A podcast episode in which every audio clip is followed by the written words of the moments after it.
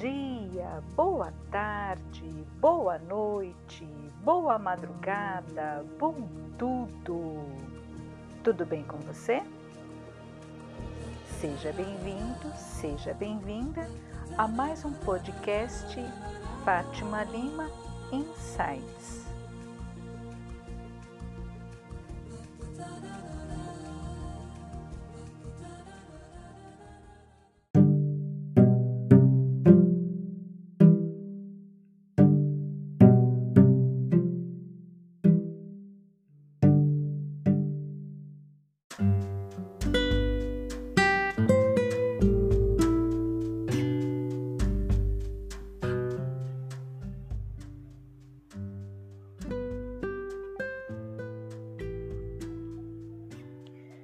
No episódio de hoje, episódio 33, com a graça de Deus, eu quero ter contigo um papo bem maluco, mas que eu te juro é sério e pode ser perfeitamente aplicável na sua vida.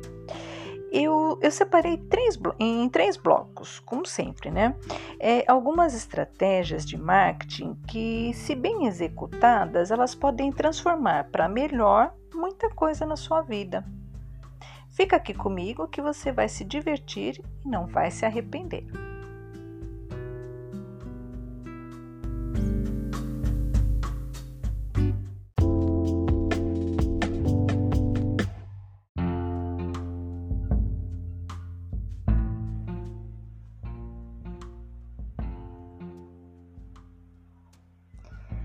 Quando você resolve empreender, uma das coisas imprescindíveis de se aprender é construir o seu avatar.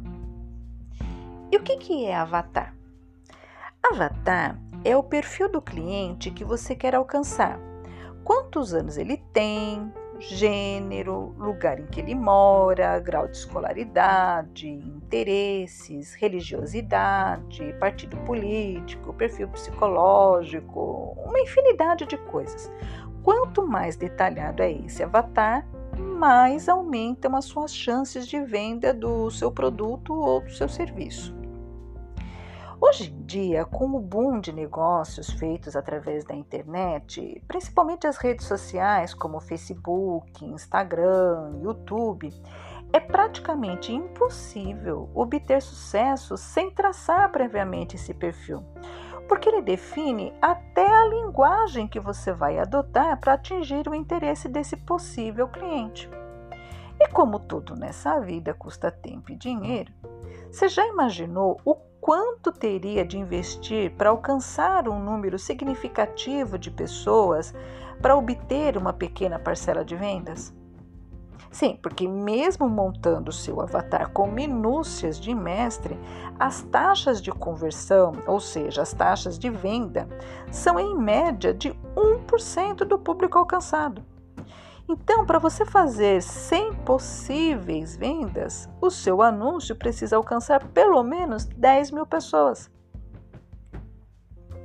Agora, imagine que você venda artigos para churrasco e você não colocou no seu avatar que a pessoa devia gostar de carne. E que por causa desse pequeno detalhe, o seu anúncio foi parar por engano nas mãos de 5 mil vegetarianos.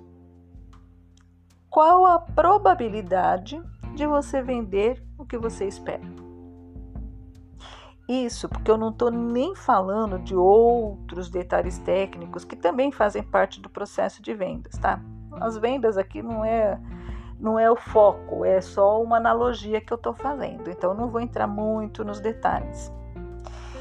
Em parte, é por causa disso que todos os dias você vê pessoas com excelentes produtos e serviços fecharem as portas, porque elas estão oferecendo seus produtos e serviços para as pessoas erradas. Ou o que é mais comum, elas oferecem para todo mundo, indiscriminadamente, na ideia infantil de que quanto mais gente vir o meu produto, mais eu vou vender. Se esse mais gente forem as pessoas erradas, você não vai vender é nada.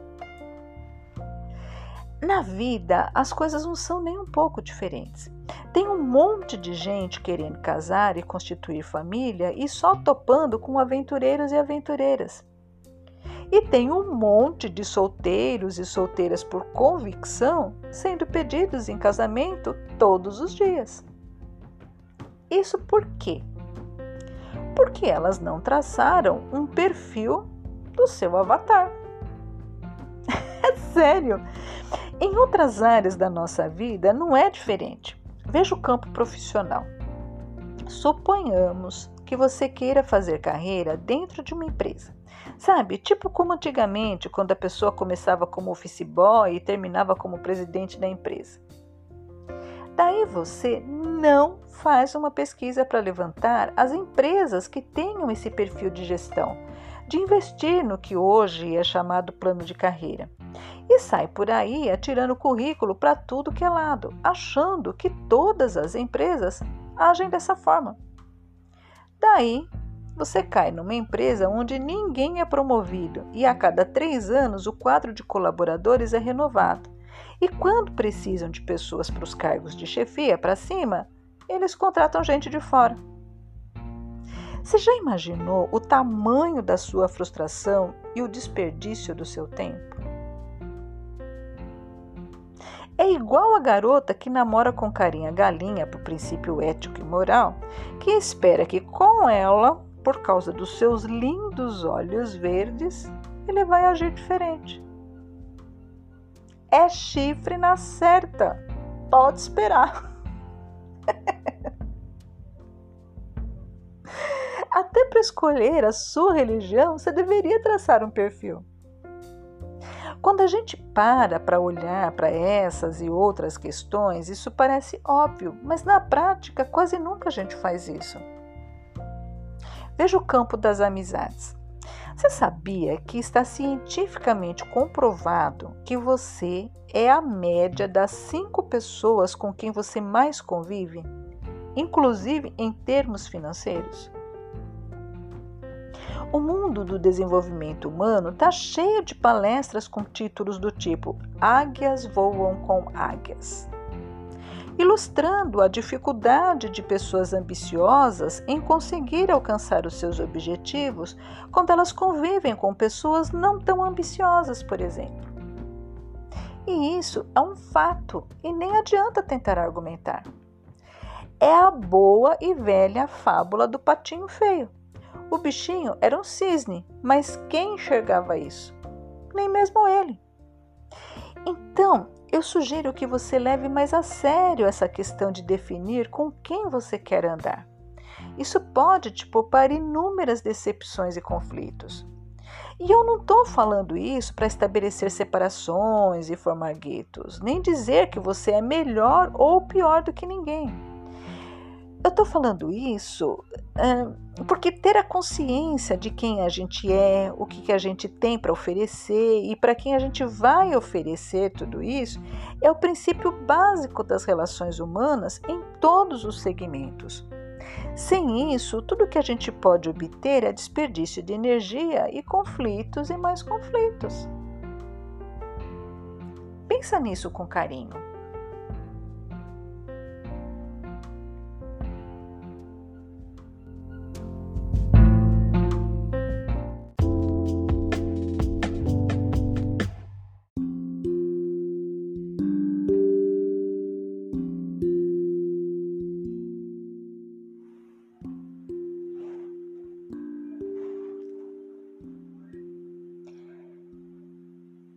Demorei algum tempo para entender que tudo nessa vida é vendas. E eu sei que tem um monte de gente assim espalhada pelo mundo afora. E por causa dessa ignorância, muita gente boa está sozinha e excelentes profissionais estão desempregados. Ou então, gente interessantíssima está saindo para balada sozinha porque ninguém sabe o quão é legal a companhia dela. E como tudo nessa vida evolui, agora a gente tem de aprender a vender sem se oferecer. No marketing de conteúdo é assim: você desenvolve uma série de técnicas, todas baseadas no que os cientistas e neurocientistas chamam de gatilhos mentais.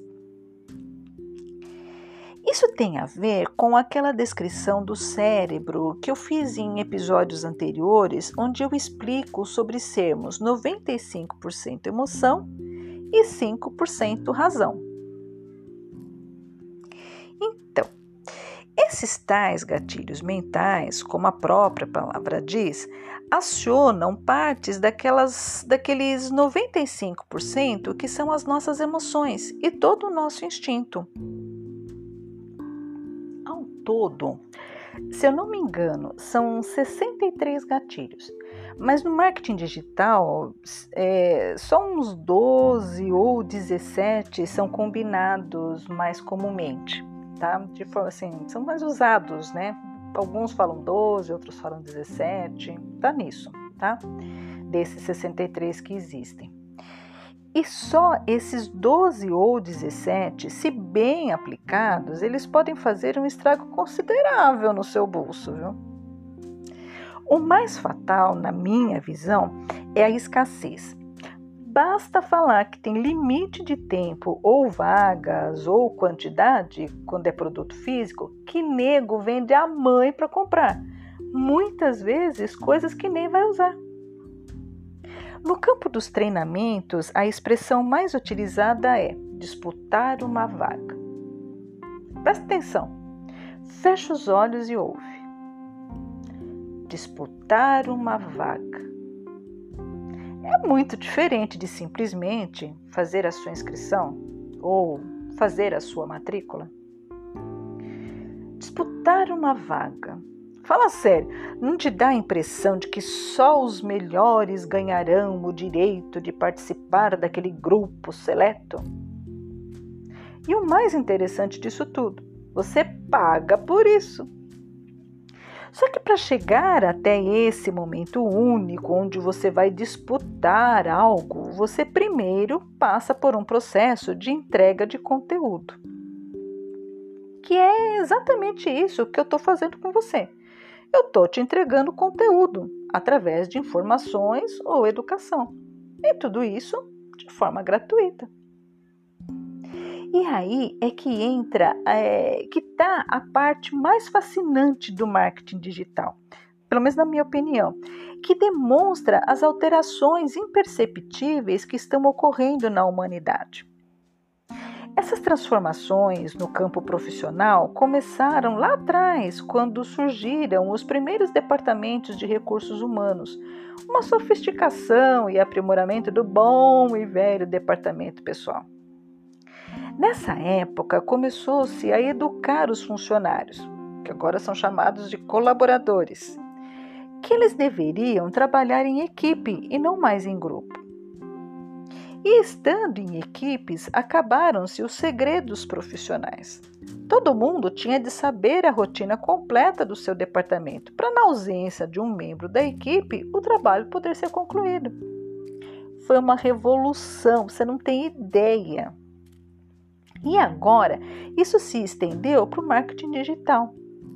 Então, não adianta você esconder o ouro. O famoso compre batom, compre batom já não funciona mais.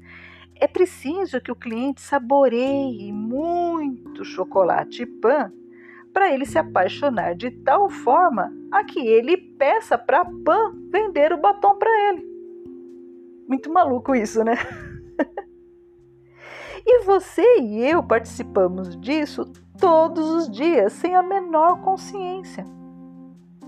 Nas relações humanas, as coisas se dão da mesma forma, sem tirar nem pôr. Então, por exemplo, se você está à procura de um marido, de uma esposa, defina o seu avatar. Depois disso, dê a ele o seu melhor conteúdo da forma mais desinteressada possível. Deixe ele ou ela descobrir a pessoa incrível que você é. E depois deixe muito claro que você não está disponível, que na verdade a última coisa que você quer na vida é casar. Eu te juro, se você fizer isso com sinceridade e convicção, vão te implorar para casar com você. Quando eu descobri isso, eu nem imaginava que existissem tais gatilhos mentais, mas nunca falhou. Você quer manter seu emprego? Deixe claro que você não precisa dele, mas seja mais do que bom no que faz, né? Porque ser igual a todo mundo é claro que te torna, é, torna dispensável em qualquer situação e gestão. Você quer chamar a atenção do cara mais disputado da festa? Experimenta passar por ele, sorrir pro amigo dele e não tomar conhecimento dele. Depois você me conta.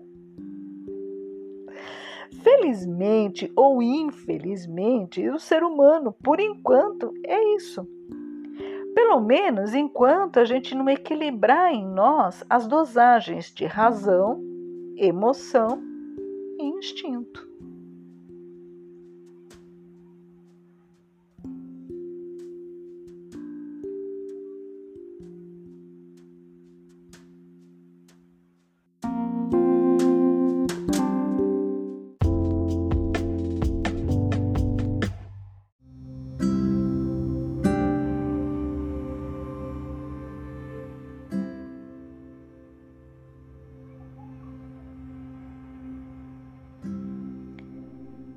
Anos atrás, um amigo meu era um rapaz de vinte e poucos anos, filho único de um casal classe média baixa que sempre estudou em escolas do governo. Nessa época, ele trabalhava no escritório de uma metalúrgica de médio porte. Ambicioso, um dia, ele pediu uma promoção para o chefe, uma promoção que ele merecia, diga-se de passagem. Mas o chefe aproveitou o pedido para educá-lo para a vida. Esse chefe respondeu que, apesar dele merecer, ele não podia dar essa promoção porque o meu amigo só tinha o ensino médio. E o meu amigo respondeu que não tinha como fazer uma faculdade porque ganhava pouco. E o chefão não se sensibilizou e respondeu: Na minha época, ninguém facilitou para mim. Por que, que eu deveria facilitar para você? Para resumir, o meu amigo se matriculou na pior faculdade da cidade. E mesmo assim, com os descontos de folha e a mensalidade da faculdade, o que sobrava do salário dele só dava para comer um pão de queijo na ida direto para a aula. Isso porque ele não passava em casa nem para tomar banho e jantar, ia direto do serviço para a escola. E naquela época, o pão de queijo, acredite se quiser, custava um real. Ou seja, sobrava em torno de 20 reais do salário dele. Era o que ele tinha para passar o resto do mês. É claro que com o tempo, né? Ele depois, daí o chefe dele viu, né, o esforço dele, deu um aumento de salário para ele, ele conseguiu mudar e transferir o curso dele para uma faculdade melhor. E hoje em dia ele é um executivo de uma multinacional e vai muito bem, obrigado podendo até se dar ao luxo da esposa dele ficar em casa para criar os filhos, sem prejudicar o padrão elevado da família. Esse meu amigo, ele podia ter lamentado a sua sorte e dito que ninguém lhe deu uma oportunidade, mas ele queria aquela promoção. Então, ele deu um jeito. Agora, por que, que eu estou te contando essa história? No marketing digital, uma das várias coisas que a gente precisa aprender é prever e criar argumentos eficientes para anular as objeções do cliente. O interessante disso é que não importa qual é o seu produto ou serviço, as objeções são sempre as mesmas. E a campeã das campeãs é: eu não tenho dinheiro. Essa é a desculpa maior para dizer que, na verdade, o que você está oferecendo não é a prioridade daquele cliente e que muitas vezes nem está na lista de importâncias daquela pessoa. Então, ele não se dá o trabalho de tentar encontrar uma solução para comprar o seu produto ou serviço. Ele apenas diz que não tem dinheiro. Eu te confesso que essa dedução de que o cliente não compra o meu produto porque ele não quer de verdade não me convencia e até me incomodava. Porque, como cliente, quantas vezes eu deixei de comprar algo ou fazer um curso porque eu não tinha dinheiro? Até que eu prestei atenção nas reportagens recentes sobre as maluquices que alguns torcedores do Flamengo fizeram para ir até Lima assistir um jogo de futebol. Teve gente que vendeu carro, moto, pediu férias adiantadas, empréstimo para o patrão, estourou o cartão de crédito e sei lá mais o que, só para assistir aquele jogo. E eu fiquei me perguntando: Será que essas pessoas fariam as mesmas coisas para fazer uma terapia? Comprar um curso? Tem gente que gasta horrores em bebida alcoólica e churrasco nos fins de semana, mas diz que não tem dinheiro para comprar um livro de 50 reais. Ou então ir visitar a mãe que mora em outra cidade. E veja bem, eu não estou aqui para julgar e acusar ninguém longe disso. Eu só estou trazendo para minha e para sua consciência que tudo, absolutamente tudo, é uma questão de importância e prioridade. E enquanto você priorizar as coisas da matéria, pode ter certeza, as coisas do espírito ficarão para depois ou nunca. E não é só uma questão de dinheiro. A segunda maior objeção dos clientes é: eu não tenho tempo.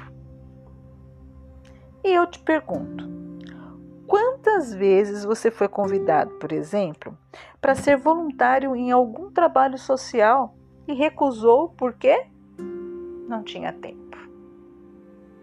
Mas você já contabilizou quanto tempo você passa em frente à TV ou no Facebook todo dia? Eu já contabilizei. Ultimamente, para assistir um filme de uma hora e meia, às vezes eu levo uma semana. Eu já nem consigo fazer uma única coisa por vez. Às vezes eu estou fazendo o almoço do meu pai, montando mentalmente o podcast daquela semana. Da mesma forma que muitas vezes eu deixo de agendar um cliente porque nos últimos tempos a minha prioridade tem sido as necessidades do meu pai idoso, que depois que ele teve um AVC, ele virou uma criança de 5 anos, precisando de supervisão o tempo todo. Então eu tenho que estar tá sempre prestando, estar tá, tá sempre perto, sempre olhando o que, que está acontecendo com ele. Você percebe?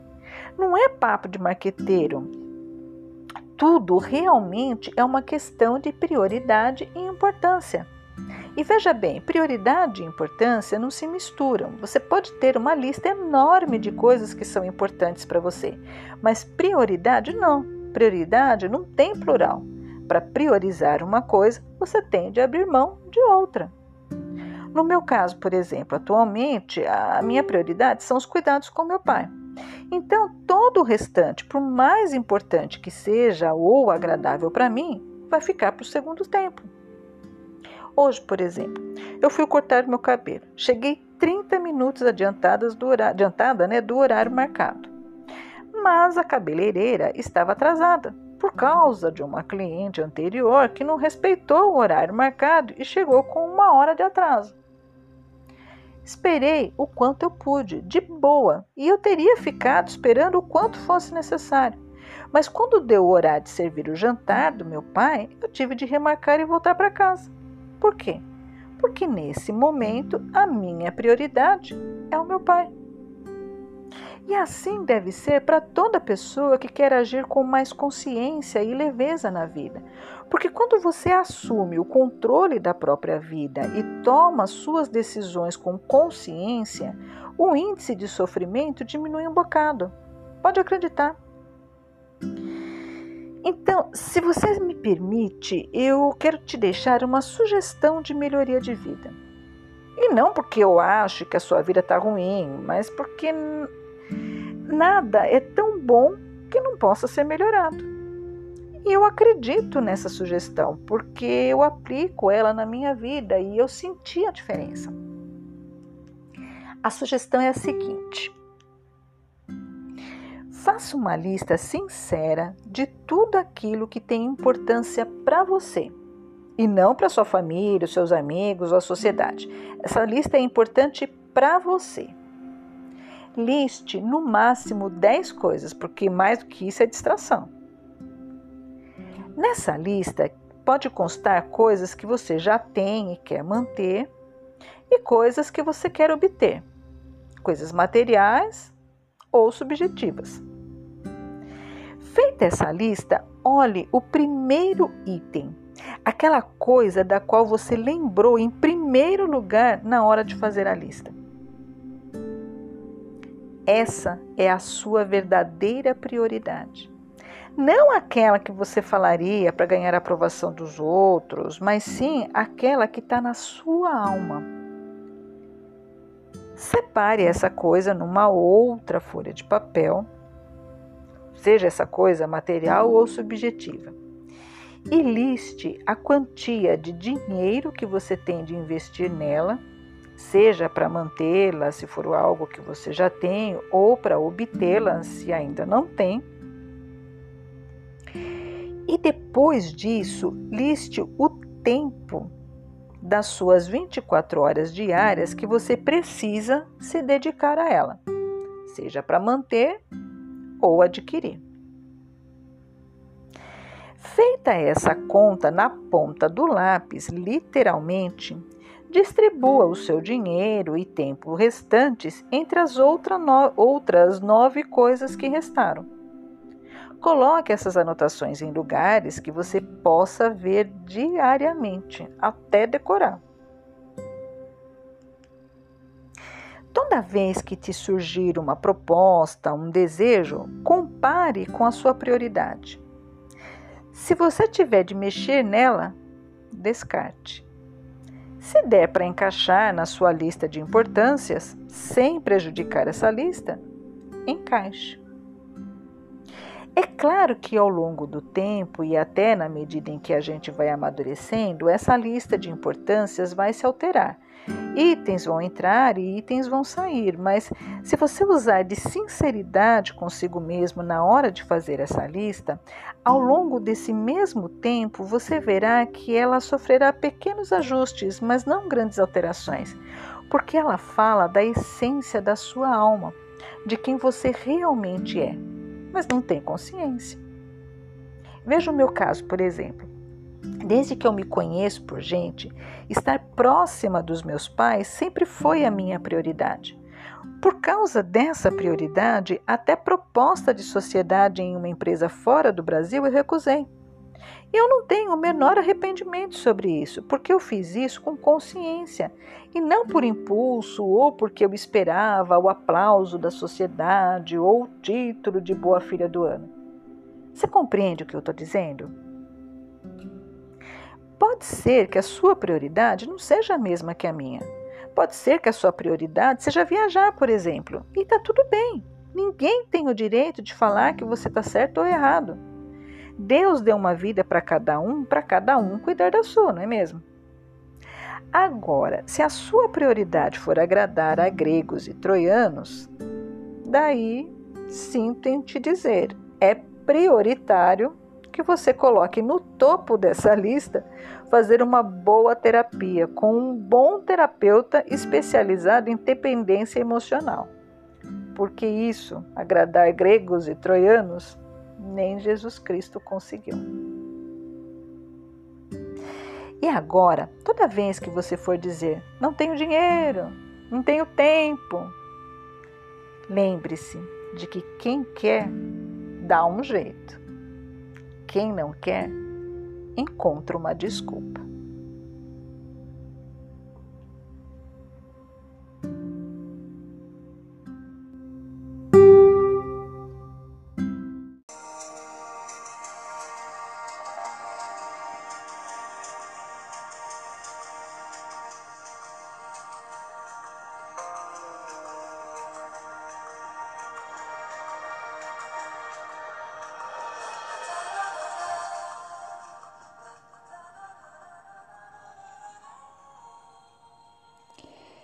Se você tem uma experiência legal que quer compartilhar conosco sobre este assunto ou quer sugerir temas para os nossos próximos episódios, siga-nos pelas redes sociais e deixe lá o seu comentário em facebook.com/insights.fatimalima e no Instagram arroba fatimalima.insights.